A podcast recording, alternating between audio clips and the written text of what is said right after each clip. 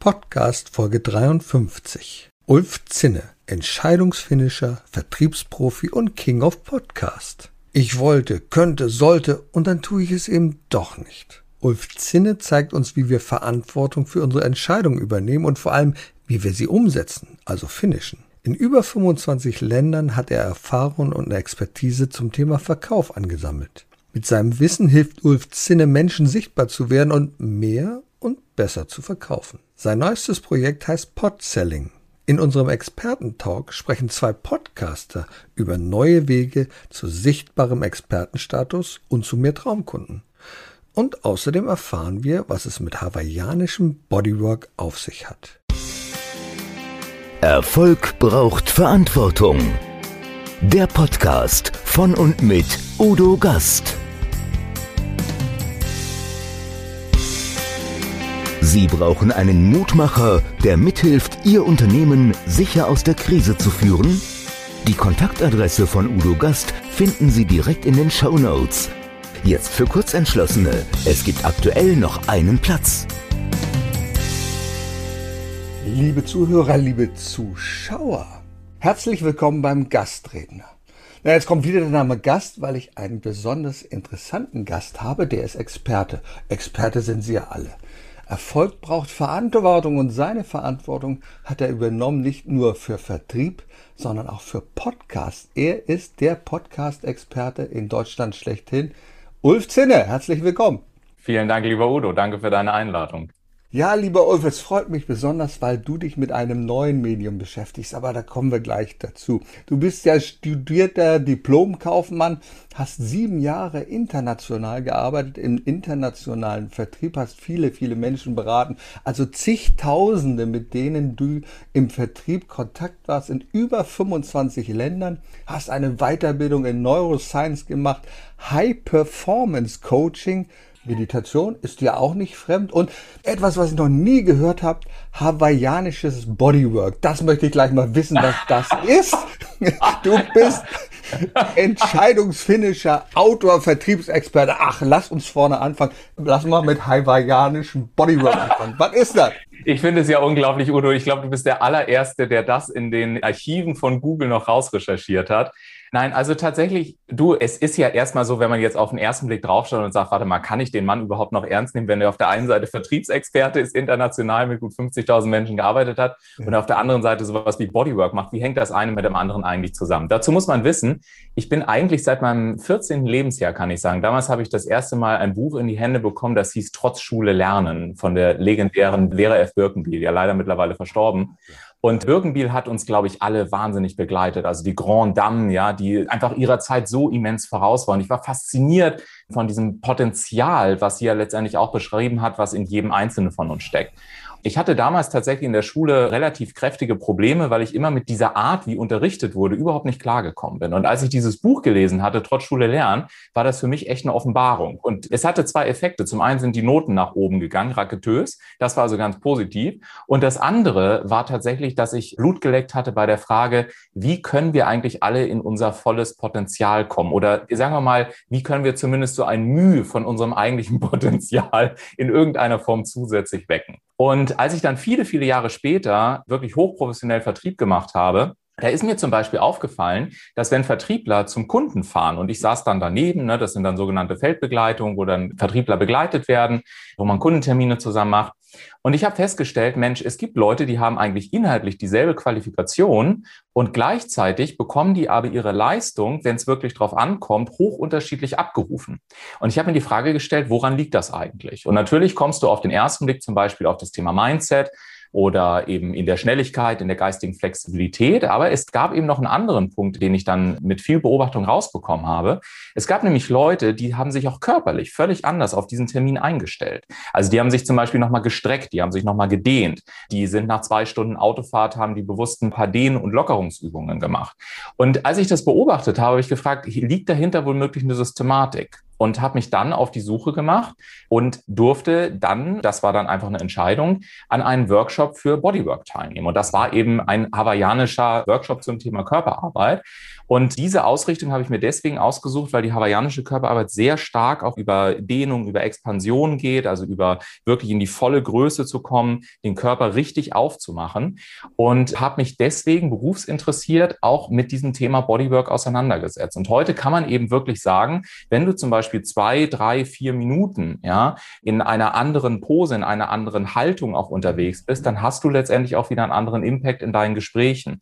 Und deswegen hängt für mich diese ganze ganzen Themen zusammen. Deswegen bin ich ja nicht nur in der Strategie unterwegs, deswegen geht es nicht nur um operative Themen, sondern es geht eben auch um die Ebene darunter. Und dafür müssen wir einfach heutzutage verstehen, dass Themen wie Meditation oder auch wie modern gelebte Spiritualität oder eben auch sowas wie Auseinandersetzung mit dem eigenen Körper, dass das Erfolgsperformance-Faktoren sind, wenn wir auch wirklich authentisch verkaufen wollen. Und das ist jetzt zugegebenermaßen eine etwas längere Antwort auf deine Frage gewesen, aber mir ist es super wichtig, dass das auch korrekt einsortiert wird und dass man dann eben auch weiß, wie die Dinge am Ende des Tages zusammenhängt. Und das ist so gut und wichtig, was du gerade erzählt hast, weil ich habe ja in vielen, vielen Jahren, 28 Jahre Unternehmererfahrung, beides kennengelernt. Die mhm. Seite der Verkäufer, der Vertriebsmitarbeiter, die zu mir kommen und ich als Verkäufer. Und ich kenne Vertriebsmitarbeiter, den guckst du einmal in die Augen und du weißt, das wird nichts, mein Lieber. Ja. Die dir gegenüber sitzen, die ganze Zeit gebannt auf das Notebook starren und sagen, ich wollte Ihnen das nochmal zeigen und gucken Sie mal hier und da haben wir dieses und das ist jetzt ganz neu bei uns. Und du sitzt da einfach, lehnst dich zurück und denkst, okay, hoffentlich geht diese halbe Stunde vorbei. Weil der ja. hat nicht einmal gefragt, was für mich wichtig ist. Ne? Das hat ja. er überhaupt nicht. Und was dazu kommt, ist, was diese Person, und das ist ja etwas, was du gerade beschreibst, was wir heutzutage leider immer noch sehr, sehr häufig finden, und die Frage ist ja immer, woher kommt das? Mhm. Ja, und aus meiner Sicht hängt es vor allen Dingen daran, dass es immer noch ein Narrativ gibt, wie Vertrieb heutzutage auch immer noch gelebt werden muss. Und wir haben momentan eine sehr leise Revolution im Vertrieb aus meiner Sicht. Mhm. Und diese Revolution ist aber immens mächtig. Und einer dieser Aspekte, darüber könnte man alleine drei Stunden sprechen, aber einer dieser Aspekte ist, dass Vertrieb lange ein Über-Unterordnungsverhältnis darstellte. Also Vertriebler waren häufig in der früheren Zeit diejenigen, die einen Informationsvorsprung hatten. Und deswegen hat man Verkäufer auch eingeladen, weil man als Kunde auch durchaus mal wieder wissen wollte, sag mal, wo steht denn der Markt? Oder was gibt's für Neuigkeiten? Oder wie läuft das eigentlich generell im Markt? Ja, weil Verkäufer ja diejenigen waren, die auch im Vergleich zu mir, wenn ich jetzt als Kunde auf der anderen Seite saß, der eher isoliert in seinem Unternehmen saß und Verkäufer haben ja oftmals sehr, sehr viel Kontakte und führen sehr viele Gespräche. Und deswegen hat man natürlich auch gesagt, hey, komm vorbei und ich möchte gerne auch über dich ein bisschen neu erfahren. Und dieses Narrativ hat sich komplett geändert. Heutzutage sind ja Kunden Absolut. deutlich viel besser ja. informiert als die Verkäufe überhaupt. Ne? Also was viele auch schon erlebt haben. Und das bedeutet eben, dass ich mir auch dessen bewusst sein muss, dass es bei Vertrieb nicht mehr zwingend darum geht, das zu erzählen, was der Kunde sich theoretisch und praktisch über unsere Internetseite organisieren kann, sondern dass es eigentlich bei authentischem Verkauf um was völlig anderes geht, nämlich Menschen wirklich durch einen Entscheidungsprozess hindurch zu begleiten, mir auch bewusst zu sein, welche Fragen stellt dieser Mensch sich gerade und systematisch dafür zu sorgen oder dabei zu helfen, dass sich Glaubenssätze verändern können. Und das ist für mich eigentlich das, was Vertrieb im Kern mit auszeichnet. Das ist die Veränderung von Glaubenssätzen. Mir sitzt jemand gegenüber, der sagt, oh, ich weiß noch nicht, ob ich so, das ist auch ein Glaubenssatz. Mhm. Oder ich habe schon mal schlechte Erfahrungen gemacht, sind Sie anders? Das ist auch ein Glaubenssatz. Es hat also sehr viel damit zu tun, ein, sensibel dafür zu sein. Und damit ich sensibel auf mein Gegenüber eingehen kann, und das ist das, was du gerade auch schon beschrieben hast, muss ich natürlich vor allen Dingen in der Lage sein, mich selber mal zurückzunehmen, einfach einen Schritt zur Seite zu treten, die Bühne aufzumachen, den Raum zu öffnen und zu sagen, ich habe ein wirkliches, echtes, wertschätzendes Interesse an dir, deinen Fragen, deiner Geschichte, deinen Herausforderungen und ähnlichem. Und das, was dann passiert, und das kann man schlecht beschreiben, das muss man erleben und machen, dass sich in dem Moment eine Gesprächstechnik verbindet mit dem, was die Menschen fühlen. Und wir fühlen, ob sich jemand für uns wirklich interessiert. Wir fühlen, ob da echte Wertschätzung da ist. Und das ist der Unterschied oder das ist der Grund, warum so viele Verkäufer, die zwar voll sind mit Techniken, nicht wirklich erfolgreich werden, weil sie darunter liegen das Fundament, was sich auf der Gefühlsebene und auf dieser wirklich unabdingbaren Wertschätzungsebene abspielt. Wenn das nicht implementiert wird, dann kannst du da oben Techniken draufsetzen bis zum St. Nimmerleinstag. Du wirst einfach nicht diese Resonanzen bekommen. Du wirst nicht so sehr mit dem Menschen in die Tiefe gehen können. Und deswegen ist dieses Zusammenspiel dieser Faktoren eben auch so wichtig. Ich kann mich an einen verkauften, nein, ich sag mal ein Kundengespräch erinnern Da hat der Kunde ein Bild von einem Segelboot gehabt im Hintergrund, wo er drauf war. Und ich sage, mhm. ich denke, oh, das muss sein Hobby sein. Ich spreche das kurz an. Wir haben 90 Prozent der Zeit über dieses Segelboot, über sein Hobby, über Yachting gesprochen, wie man so einen Segelschein macht. Ich habe sehr, sehr viel gelernt. Und in den letzten Minuten sagt Herr Gast, ach so, was wollten wir jetzt eigentlich? Okay, Automaten, ja, das machen wir. Alles klar. Und ich denke, wie leicht geht das denn? Ich habe den Kunden ernst genommen, ich habe ihn wertgeschätzt, ich habe ihn da abgeholt, wo er gerade war, wo er sein wollte. Er wollte über sein Thema sprechen, nicht über mein Thema. Und das ja. ist das, was viele Verkäufer leider verkehrt machen. Sie wollen immer über sich und ihr Produkt sprechen. Ja, und vor allen Dingen auch zu verstehen, und so hängen dann natürlich wieder die Aspekte zusammen, dass wenn Menschen sich in einem lockeren Kontakt miteinander begegnen, ja, und ich wirklich zuhöre, also wenn ich wirklich hinhöre und nicht nur zuhöre, das finde ich vom Wort her immer eine schöne Differenzierung, dann erfahre ich ja nicht nur über diesen Menschen, was sein Hobby ist, sondern ich erfahre beispielsweise auch, wie spricht dieser Mensch, in welche Richtung geht er, welche Wörter verwendet er, gibt es bestimmte Clue-Words, bestimmte Login-Wörter, die er zum Beispiel mehrfach verwendet, hat er einen Dialekt, wie ist seine Artikulation, wie ist seine Sprechgeschwindigkeit. Also ich bekomme so viel Information über diesen Menschen. Und jetzt geht es nicht darum, sie in irgendeiner Form manipulativ zu nutzen, sondern es geht darum, immer wieder neugierig nachzuforschen und zu sagen, okay, wie kann ich meinem Gesprächspartner auch vermitteln, dass ich das wahrgenommen habe? Also beispielsweise, indem ich Rückbezüge systematisch aufbaue oder indem ich wirklich mal eine Nachfrage stelle zu einem Wort, was er häufig gesagt hat. Und diese kleinen Fragmente in Anführungszeichen sorgen dafür, das können wir ja mittlerweile auch belegen mit Neurowissenschaft und so weiter, dass derjenige sich entspannt, dass er offener wird und dass ich darüber natürlich auch die Möglichkeit habe, ganz andere Fragen zu stellen. Und gute Verkäufer sind ja vor allen Dingen auch die, die bessere Fragen stellen können. Ja, also wenn ich als Kunde oder als Interessent jemanden habe, der mir Fragen stellt, die ich davor noch nie gestellt bekommen habe, dann ist das grundsätzlich gut. Und zwar für beide Seiten. Aus diesen besseren Fragen resultieren bessere Antworten und um die Kette dann zum Ende zu schließen, am Ende des Tages natürlich auch bessere Erfolgswahrscheinlichkeiten. Und das, was du sagst, dieses gemeinsame Verständnis, dass es nicht darum geht, etwas zu verkaufen, sondern es geht heutzutage darum, zusammen eine Idee gemeinsam zu entwickeln. Also diese Aspekte von Cooperation, Competition, Collaboration, all das, was wir auch im Bereich des New Work haben, hat natürlich Gott sei Dank mittlerweile auch in der Wirtschaft seinen Platz gefunden. Und deswegen braucht es auch im Vertrieb eben einen leicht anderen Ansatz, der aus meiner Sicht sehr viel auch mit Authentizität zu tun hat. Jetzt sind wir mitten schon im Thema Verkauf, Vertrieb geht heute anders. Der geht heute einfach anders. Wie hast es schon gesagt, die Kunden sind viel informierter. Es geht aber darum, die Bedürfnisse der Kunden wahrzunehmen. Und der Kunde hat ein Bedürfnis, der möchte etwas gelöst haben, ein Problem. Und das geht es für den Verkäufer, das aufzunehmen. Dafür ist aber auch wichtig, Menschen beobachten zu können. Und wie wirke ich? Du hast das schon sehr früh erfahren. Du warst, glaube ich, mit 14 Jahren schon Zauberkünstler. Das heißt, du standest schon Familienkreis. Und das Wichtigste dabei, bei diesen Sachen, ich habe das auch sehr früh gemacht, ich habe sehr früh Witze erzählt, ist nicht da vorne zu stehen und der kleine König zu sein, sondern wahrzunehmen, wie reagieren die anderen, wie wirkst du auf andere. Und das lernt man da sehr viel. Du hast einen Zaubertrick und ich bin sicher, dann hast du stundenlang zugebracht, um dieses zu üben, aber du hast dann erfahren, wie wirke ich auf diese anderen. Oder? Das ist doch eine wichtige Erfahrung, die man dabei macht.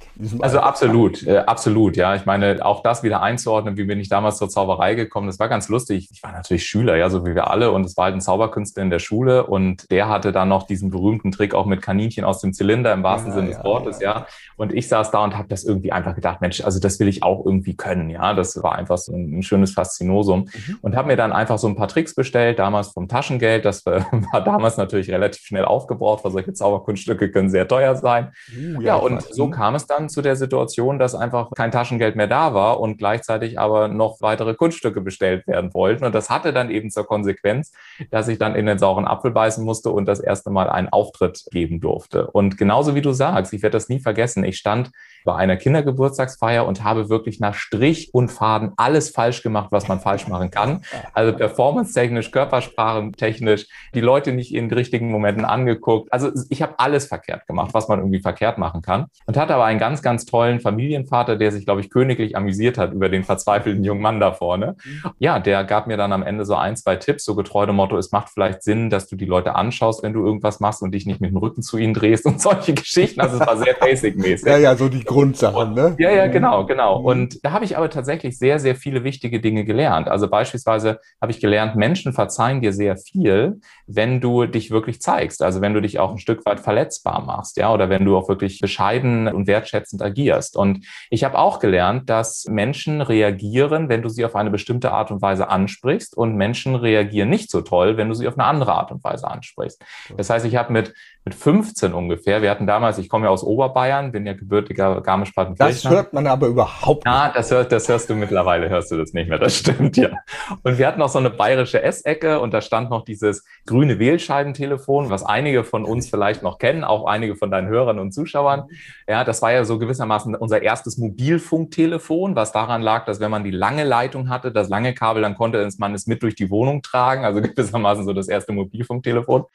Ja, ich habe dann damals einfach, da kannte ich ja noch nichts Gesetz gegen unlauteren Wettbewerb und so, das pff, ist dir mit 15, woher sollst du das wissen? Und gab es damals auch in dieser Ausprägung noch gar nicht und habe dann einfach Leute angerufen, ja, und habe gesagt, Mensch, hier, ich mache dies und jenes und so und habe dann gemerkt, hey, wenn du so anfängst, dann klappt das nicht so richtig. Und äh, bin über diesen Weg tatsächlich sehr spielerisch auch in den gesamten Vertrieb und Verkaufsbereich reingekommen. Und warum ich diese Geschichte, jetzt hast du sie geteasert, aber warum ich sie auch manchmal gerne erzähle, ist, weil mir erst viele Jahre später klar geworden ist, dass ich durch meine Haltung, mit der ich auch in den Vertriebsprozess reingehe, den Verkaufserfolg bestimme oder sehr stark mitbestimme. Und zwar in beide Richtungen, entweder positiv oder negativ. Und diese radikale Eigenverantwortung auch mal zurück zu sich zu nehmen und nicht zu sagen, es liegt an, ja, dass wir keine vernünftigen Marketingbroschüren haben oder es liegt an pipapo tralala. Also diese ganzen Entschuldigungen und Ausreden, sondern sich wirklich mal bewusst zu machen, was kann ich eigentlich durch meine eigene Person für einen Unterschied bewirken, auch in einem Verkaufsgespräch, ist ein unglaublich mächtiges Instrument. Und deswegen bin ich aus der heutigen Sicht sehr, sehr dankbar, dass ich eben auch einen sehr spielerischen Einstieg auch in das Thema Vertrieb hatte, damals über die Zauberei. Was ich aus dieser Geschichte wahrnehme, ist, dass du eine Vision hattest. Du wusstest irgendwo, was will ich tun? Du hast dir Ziele gesetzt und du hast sie umgesetzt. Du hast also eine Entscheidung getroffen. Und das ist ja, was vielen Menschen heute sehr, sehr schwer fällt. Ja, wir könnten mal, wir sollten. Ja, ich war, ach nee, aber guck mal, ach, das ist doch alles. Da gibt's die ganzen Bedenkenträger. In Deutschland sind wir ja die Könige des Bedenkentragens. Wir wissen, nee, es könnte alles schiefgehen. Wir treffen keine Entscheidung. Und du bist jemand, du bist der Entscheidungsfinisher. Erzähl uns bitte etwas darüber, weil du sagst, nee, man muss Entscheidungen treffen und da gibt es bestimmte Regularien, da gibt es bestimmte Aspekte, die wir berücksichtigen, um Entscheidungen zu treffen. Wie funktioniert das da? Die Frage klingt sehr einfach, ist aber tatsächlich sehr ja. kompliziert. Du hast also völlig recht. Auch hier wieder die Frage, wie bin ich drauf gekommen? Mhm. Letztendlich ist es so, uns steht Wissen heutzutage überall zur Verfügung. Mhm. Ja, das ist überhaupt nicht das Problem. Wir können YouTube anschmeißen oder andere Suchplattformen und haben in Windeseile die geilsten Tipps und Tricks und Kniffe und Hacks und wie man es immer nennen möchte.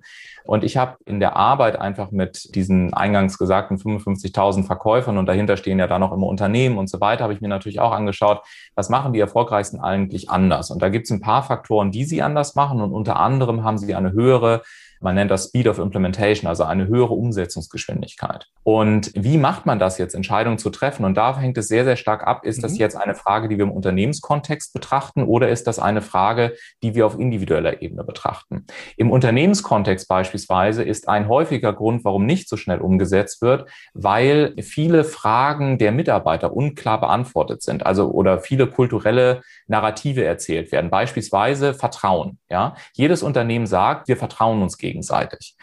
Aber meine Frage ist dann immer, okay, vertrauen Sie sich eigentlich reaktiv oder vertrauen Sie sich proaktiv? Und die meisten Unternehmen, A, kennen sie den Unterschied gar nicht und B, haben sie über die Frage noch gar nicht nachgedacht, logischerweise. Und C, ist es ein reaktives Konzept. Das führt dann dazu, zu solchen Sätzen wie, naja, die ersten 100 Tage, da hältst du erstmal schön die Füße still, da stellst du erstmal möglichst ein paar Fragen, dann bist du ja so ein bisschen eingedampft und eingenordet in die Organisation, dann darfst du auch mal einen Vorschlag machen. Und wenn du dich die ersten sechs Monate richtig gut gibst und dann auch mal ein paar intelligente Sätze gesagt hast, dann fangen wir an, dir zu vertrauen. Das heißt, es ist ein reaktives Konzept, was auf dem Glaubenssatz basiert, ich muss mir mein Vertrauen erstmal erarbeiten.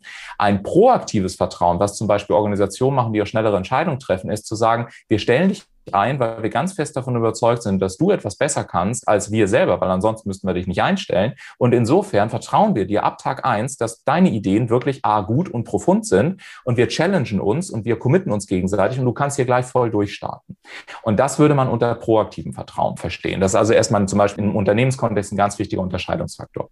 Im persönlichen Bereich ist zum Beispiel eine der Punkte, die extreme Optionsvielfalt, die wir heutzutage haben.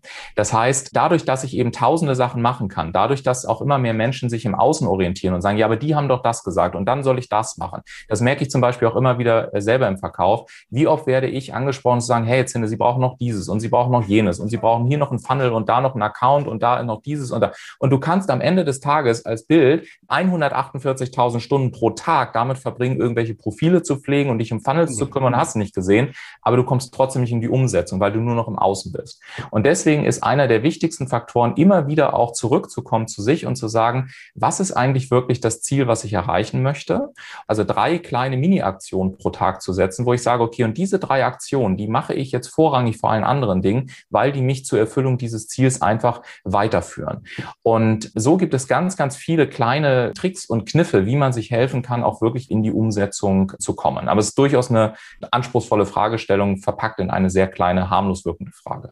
Wir lassen uns ja sehr, sehr gerne ablenken. Da ist schon wieder ein Post auf LinkedIn, der mich interessiert. Ach, nee, Facebook, da wollte ich ja auch gerne mal gucken, was das ist. Oh, was macht denn eigentlich Netflix? Da gibt's ja auch ganz tolle Serien jetzt. Warte mal, nee, heute wollte ich, ach, ist egal, das mache ich morgen. Aufschieberitis, ne? Das kennen wir, Prokrastination. Du sagst, ja. Entscheidungen müssen formuliert werden und dann müssen sie auch durchgeführt werden. Und das finde ich gut mit den drei kleinen Tipps. Das ist ja oft, wir nehmen uns was ganz Großes vor für den Tag. Ach nee, schaffe ich sowieso nicht. Drei ja. Dinge, das ist schon einer der wichtigsten und wertvollsten Tipps, die man da machen kann. Also die Aufschieberitis ist ja vor allen Dingen auch mhm. ein, ich sag mal, wir bescheißen uns ja, also Selbstbetrug ist unser Lieblingshobby und zum Zweiten bescheißen wir uns ja gerne möglichst intelligent. Also wir suchen uns ja Tätigkeiten, mit denen wir uns vor allen Dingen, weil mhm. psychologisch ist es so, wir wollen unser Selbstbild aufrechterhalten. Wir wollen weiter als diejenigen gelten, die auch was erreicht haben. Deswegen suchen wir uns Dinge, mit denen wir uns ablenken können, die möglichst intelligent erscheinen. Also ich musste schon mal ganz dringend nochmal den Geschirrspüler ausräumen und ich muss noch mal ganz schnell meine Website, wie oft höre ich das im Firmenkontext, von Menschen, wenn du sagst, okay, jetzt sprich doch mal 20 Leute an. Ja, ich bin fast zu weit, ich muss nur noch ganz kurz meine Webseite fertig machen, meinen Marketingflyer fertig machen und mich um meine Visitenkarte kümmern. Aber dann, dann bin ich soweit, bis es dann halt das nächste Mal so ist und es kommt die nächste Ausrede. Und wichtig zu verstehen ist, dass wir uns durch diese Erfüllung von anderen Tätigkeiten selber vorgaukeln, dass wir ja A etwas erreicht haben und B, und das kommt dazu, bekommen wir von unserem Gehirn ein bestimmtes Hormon ausgeschüttet, das sogenannte Dopamin. Und Dopamin hat eine Belohnungsfunktion. Und so ist es einfach heutzutage so, dass wir von Belohnung zu Belohnung hechten, in Anführungszeichen, und permanent diesen Dopaminrausch unterwegs sind. Und deswegen hat das Durchbrechen von Aufschieberitis, und das ist auch zum Beispiel die Schnittstelle zur Meditation, hat etwas damit zu tun, dass ich wirklich wirklich wieder zu mir zurückkomme und dass ich auch verstehe und fühle, dass ich nicht abhängig davon bin, dass ich auf 27.000 Kommentare oder Posts auf sozialen Plattformen und so weiter pro Tag reagiere.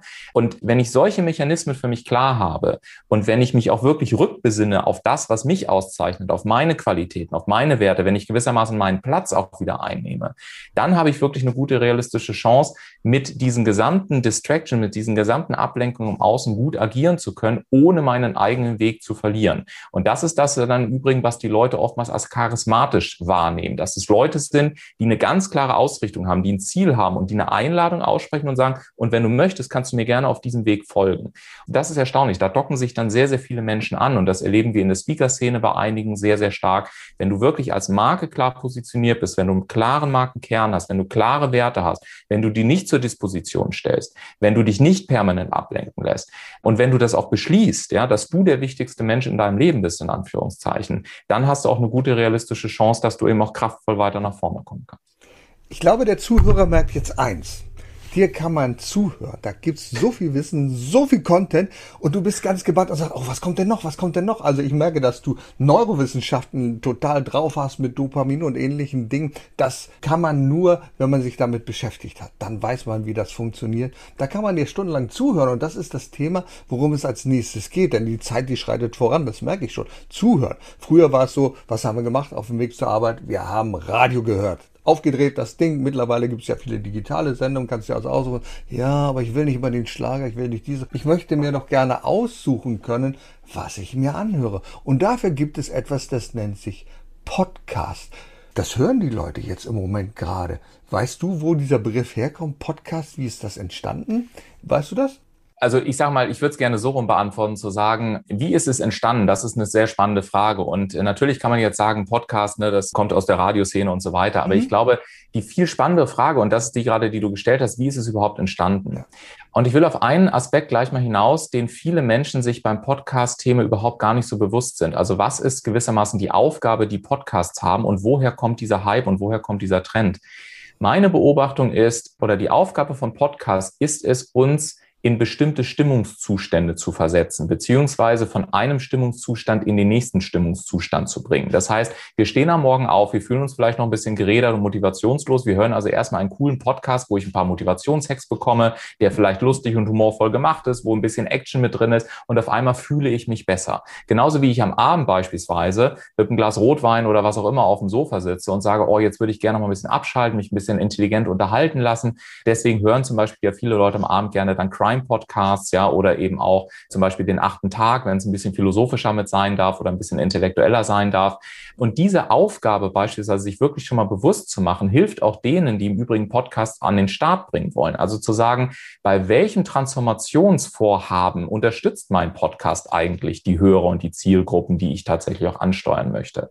Und das ist einer der Gründe, warum Podcasts aus meiner Sicht so eine Erfolgsgeschichte hingelegt haben und wie man sich das auch erklären kann. Mal abgesehen davon, dass wir natürlich heutzutage viele Menschen haben, die einfach sagen, ich habe etwas Wertvolles zu teilen, ich möchte das auch gerne in die Welt tragen. Und da ist es natürlich technisch gesehen auch sehr, sehr einfach geworden, was ich manchmal auch sehr bedauere, weil dadurch kommt auch sehr viel, sorry, wenn ich das so deutlich sage, auch sehr viel Schrott auf den Markt. Ja, aber ich bin zutiefst davon überzeugt, es wird auch eine qualitative Bereinigung am Markt wiedergeben. Und viel Schrott gibt es auch in der Literatur. Es gibt ja Leute, die sagen, oh ja, Podcast, wie mache ich das? Dann kannst du einen Kurs buchen bei Udemy oder wie auch immer und dann hörst du dir stundenlang an, wie jemand über seinen Podcast berichtet, wo er gar nicht so viele Follower hat.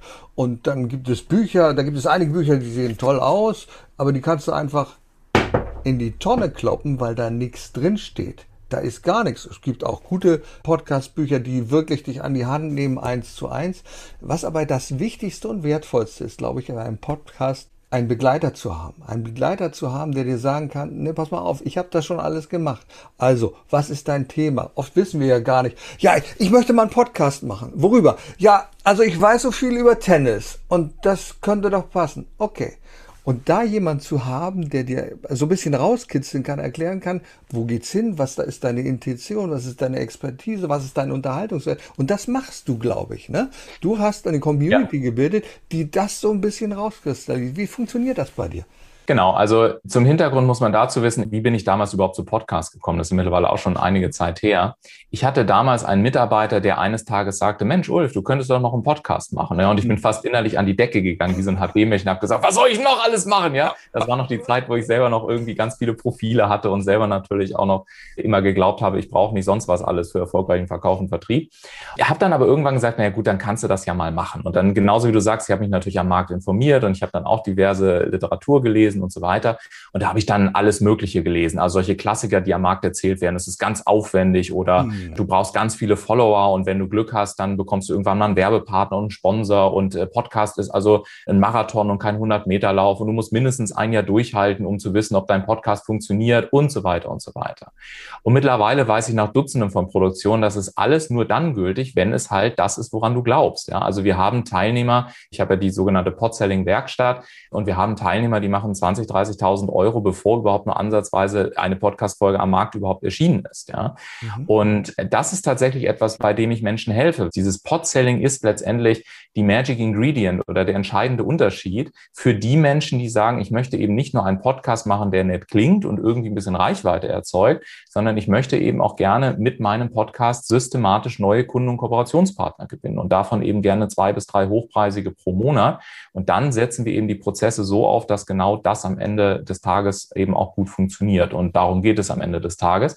Das heißt, es ist die Verbindung aus dem, was ich seit über 20 Jahren mache, nämlich Vertrieb und gleichzeitig eben auch die Faszination für ein wunderschönes Medium, nämlich den Podcast und beides zusammenzuführen, um ja, Unternehmern, Selbstständigen, Solopreneuren, Trainer, Coaches, Beratern zu helfen, zum einen ihren Bekanntheitsgrad auch zu erhöhen, in gute Netzwerke zu investieren und gute Netzwerke aufzubauen, aber vor allen Dingen eben auch wirklich systematisch für Businesswachstum zu sorgen. Das ist spannend. Das ist spannend. Jetzt hast du einen Begriff genannt, der wird die Hörer interessieren. Der wird sagen, Pod Selling, Podselling. Mach doch mal ein bisschen den Vorhang auf. Lüfte mal so ein bisschen das Geheimnis, vielleicht mit ein, zwei, drei Beispielen.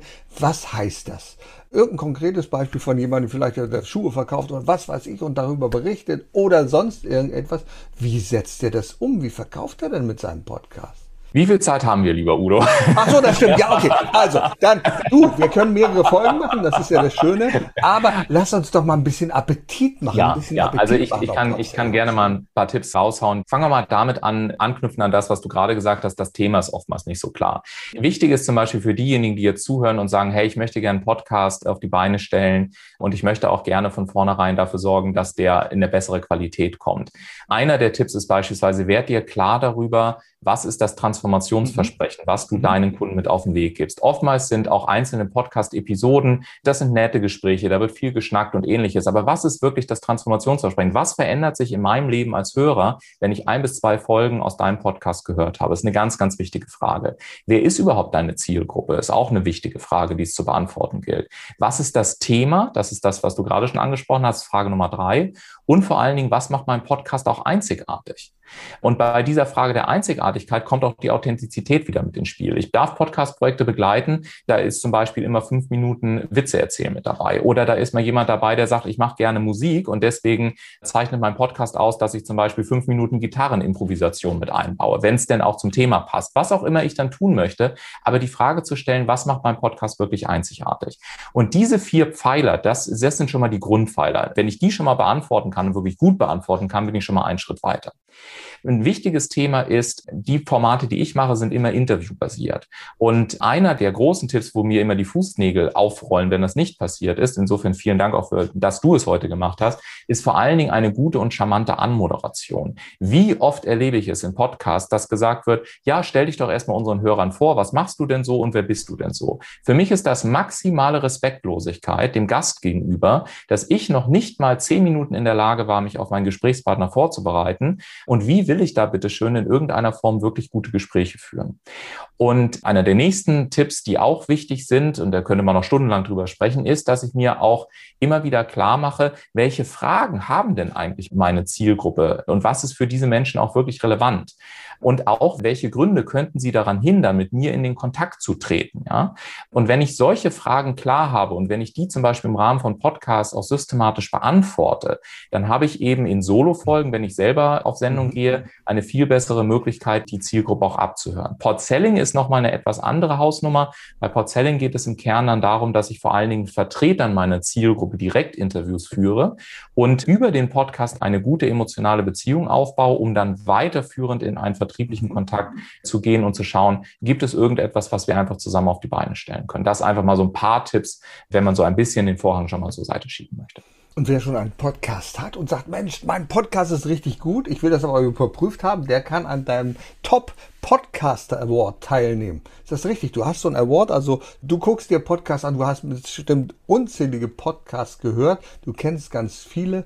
Was sind die Kriterien für so einen Top Podcaster Award? Also der Top Podcaster Award, du bist auch da der Erste, der es anspricht, also wirklich hervorragend recherchiert im Vorfeld, vielen Dank, ist tatsächlich ein Award, der, das ein kleines Herzensthema von mir ist insofern, weil es natürlich so etwas gibt wie Podcastpreise.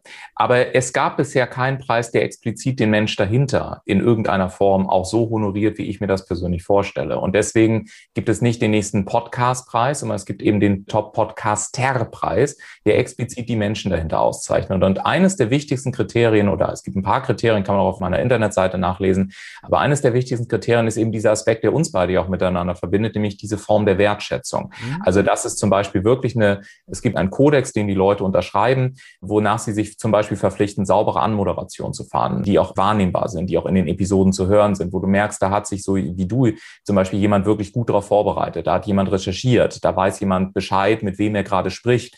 Und natürlich gibt es auch ein paar technische Kennzahlen. Also wird regelmäßig publiziert, in welchem Intervall. Wie hoch ist zum Beispiel die Bewertungsanzahl bei iTunes im Vergleich zur Anzahl der erschienenen Episoden. Also man schaut sich dann einfach verschiedene Kriterien an, um eben sagen zu können, anhand von solchen Kennzahlen, ist das ein Podcast, wo man wirklich merkt, da ist jemand, der hat eine Botschaft, da ist jemand, der engagiert sich, da ist jemand, der hat eine echte Wertschätzung für Menschen und der hat auch einen gewissen Erfolg mit seinem Podcast. Und wenn diese Kriterien zutreffen, dann kann man sich letztendlich auch um den Top-Podcaster Award bewerben. Das ist eine tolle Geschichte. Du machst ja ohnehin eine ganze Menge, was Coaching angeht. Du bist zum Beispiel kein Gefälligkeitscoach, das weiß ich. Du hast klare Worte. Wenn jemand sagt, ah, ich bin der Tollste, der Beste, was kann ich noch besser machen, dann wirst du ihm sicherlich sagen, was man anders machen könnte und das mit deutlichen Worten. Das hat ja immer mit Wertschätzung zu tun. Das finde ich ganz, ganz wichtig, weil wenn man jemanden coacht, dann möchte derjenige ja wachsen. Der möchte ja ein Feedback haben und das kriegt er nur, wenn es ehrlich ist und wenn es kein Gefälligkeitscoaching ist. Lass uns nochmal zum Abschluss, ich merke, die Zeit rennt und wir könnten noch stundenlang, vielleicht machen wir irgendwann mal eine zweite Folge. Wir ja, gerne. Stundenlang gerne. weiterreden. Lass uns mal noch auf eine persönliche Schiene gehen, denn ich weiß, wir schaffen jetzt mal ein Bild von Menschen, die sagen, ach, ich möchte gern mal wieder in die Ferne schweifen. Ich möchte mal dahin gehen, wo ein bisschen was Unbekanntes ist, was ich nicht kenne. Du hast eine zweite Heimat, das ist Neuseeland. Berichte doch mal über Neuseeland. Was ist da anders? Was ist das Tolle an Neuseeland? Warum muss man da hin? Was ist das Tolle an der Heimat? Ach, das ist jetzt. Okay, also eine Frage, die dauert noch eine halbe Stunde. Gut. Schweife. Also, was mich tatsächlich in Neuseeland so fasziniert, ist die Bereitschaft der Menschen, dich so anzunehmen, wie du wirklich bist. Also alleine schon, wenn ich mir anschaue, wie wir uns in Neuseeland begrüßen, mhm. ja, dann, und zwar im traditionellen Stil, also im Maori, also im, im Stil der Ureinwohner, dann ist das ja diese berühmte Nasengruß, wo du Nase, Nase und Stirn an Stirn letztendlich teilweise minutenlang miteinander. Mit Maske undenkbar. Mit Maske undenkbar. Momentan ist das etwas schwieriger, wobei ich natürlich momentan leider auch nicht reinkomme, weil es ist zwar meine zweite Heimat, ich habe dort auch äh, sozusagen Familie gefunden mhm. und gleichzeitig ist es ja nicht meine biologische Heimat, von der Seite her darf ich momentan auch nicht einreisen. Aber tatsächlich ist Neuseeland ja seit Monaten Corona-frei. Also es äh, ist ja eines der wenigen Länder, wo seit Monaten nichts mehr ist mit Corona. Das heißt, vor Ort sind die Einheimischen praktisch nicht eingeschränkt, zumindest was ich auch aus E-Mail-Kontakten weiß. Das ist tatsächlich eine Sache, die ich persönlich sehr genieße. Man nimmt sich also wirklich, wirklich Zeit, dich zu sehen, dich zu kennenzulernen. Und ich glaube, dass es generell eines unserer größten Grundbedürfnisse ist, dass wir gesehen werden. Also ich glaube, der kraftvollste Satz, den wir insgesamt haben, ist nicht ich liebe dich, sondern er ist ich sehe dich und sich wirklich Zeit zu nehmen, den anderen zu sehen, was uns wieder an, an den Anfang unseres heutigen coolen Gesprächs zurückführt, das ist eben auch etwas, was ich auch vermitteln möchte, sei es in Workshops, sei es in Aufträgen, sei es in Podcasts, was auch immer. Und ich kann einfach nur sagen, wenn diese Bereitschaft da ist, den anderen wirklich sehen zu wollen und sich die Zeit zu nehmen, ihn auch zu sehen, dann öffnet sich ein Raum, wo Menschen nach einer halben Stunde, also man merkt das daran, so wie wir heute auch, man vergisst die Zeit. Man denkt sich so, mein Gott, was habe ich dem eigentlich heute alles erzählt? So weit lasse ich doch sonst gar nicht reingucken. Also wir sind offener, wir fühlen uns wohl, wir fühlen uns gesehen und dadurch entsteht eine Magie. Und vielleicht ein letzter Absatz, der auch, oder ein letzter Satz, der auch für Vertrieb wichtig ist. Menschen treffen sich häufig zu Verkaufsgesprächen und sind eigentlich im Kopf schon wieder bei völlig anderen Dingen. Was wir vergessen haben, ist, dass es eine Sache gibt, die alle Menschen miteinander vereint und die sofort auch alle Unterschiede zwischen den Menschen wegmacht. Und das hat auch sehr viel mit Neuseeland zu tun, denn das ist die Währung der Lebenszeit. Wenn ich mit meiner Haltung mir bewusst bin, dass das der gemeinsame Faktor ist, der uns beide miteinander verbindet, dann gibt es keine Unterschiede mehr, weil Udo Gast und Ulf Zinne haben auch diese Währung Lebenszeit. Und die Stunde oder die Dreiviertelstunde, ich weiß es gar nicht, die wir heute zusammen verbracht haben, die kehrt in unserer beiden Leben, kehrt die nie wieder zurück, garantiert nicht. Diese Zeit ist vorbei. Die kommt auch niemals wieder. Und deswegen finde ich es sowohl für Podcasts wie auch, auch für Vertriebsgespräche unglaublich wichtig, sich dessen bewusst zu sein, und zu sagen, wenn ich in einen Kontakt gehe mit einem Interessenten, dann gebe ich mich voll hin. Dann möchte ich mich, dann ist das für mich eine Zeremonie und nicht irgendwie ein belangloses Ritual oder mal schnell einen Termin zwischendurch, sondern dann nehme ich mir die Zeit, dann gehe ich da rein, dann bin ich da voll präsent, dann gebe ich eine exklusive Aufmerksamkeit. Dann ist nichts wichtiger als dieser Mensch, der mir gerade gegenüber sitzt. Und dann gehe ich wieder raus und gehe zum nächsten. Und das hat sehr viel auch mit Neuseeland zu tun, wirklich reinzugehen, dann aber auch wieder seinen eigenen Weg zu gehen. Und so könnte ich Stunden allein über die Menschen, aber auch über die Landschaft von Neuseeland sprechen, aber auch über das, was sich eben auch sehr, sehr gut auf das Thema authentisches Verkaufen dann auch im Business-Kontext übertragen lässt. Lieber Ulf, ich habe es geahnt. Ich habe es geahnt, deswegen habe ich es an den Schluss gestellt. Du hast jetzt über Neuseeland so viele Dinge erzählt, gebracht, die uns persönlich weiterbringen. Für mich der Schlüsselsatz in jedem Kundengespräch, in jeder Begegnung mit der Wertschätzung, ich sehe dich. Lieber Ulf, ja. ich danke dir für deine Zeit, die wir hier gemeinsam verbringen durften. Möglicherweise gibt es an irgendeiner Stelle und in irgendeinem Format nochmal eine Fortsetzung davon. Vielen Dank für deine wertschätzende Zeit, Ulf. Ich danke dir. Vielen Dank. Erfolg braucht Verantwortung der Podcast von und mit Udo Gast. Sie brauchen einen echten Mutmacher und erfahrenen Business Coach, der mithilft, Ihr Unternehmen sicher und wirksam nach vorne zu bringen? Und das auch in Krisenzeiten? Dann schreiben Sie jetzt an Udo Gast. Aktuell gibt es noch einen freien Platz. Die Kontaktdaten finden Sie in den Show Notes.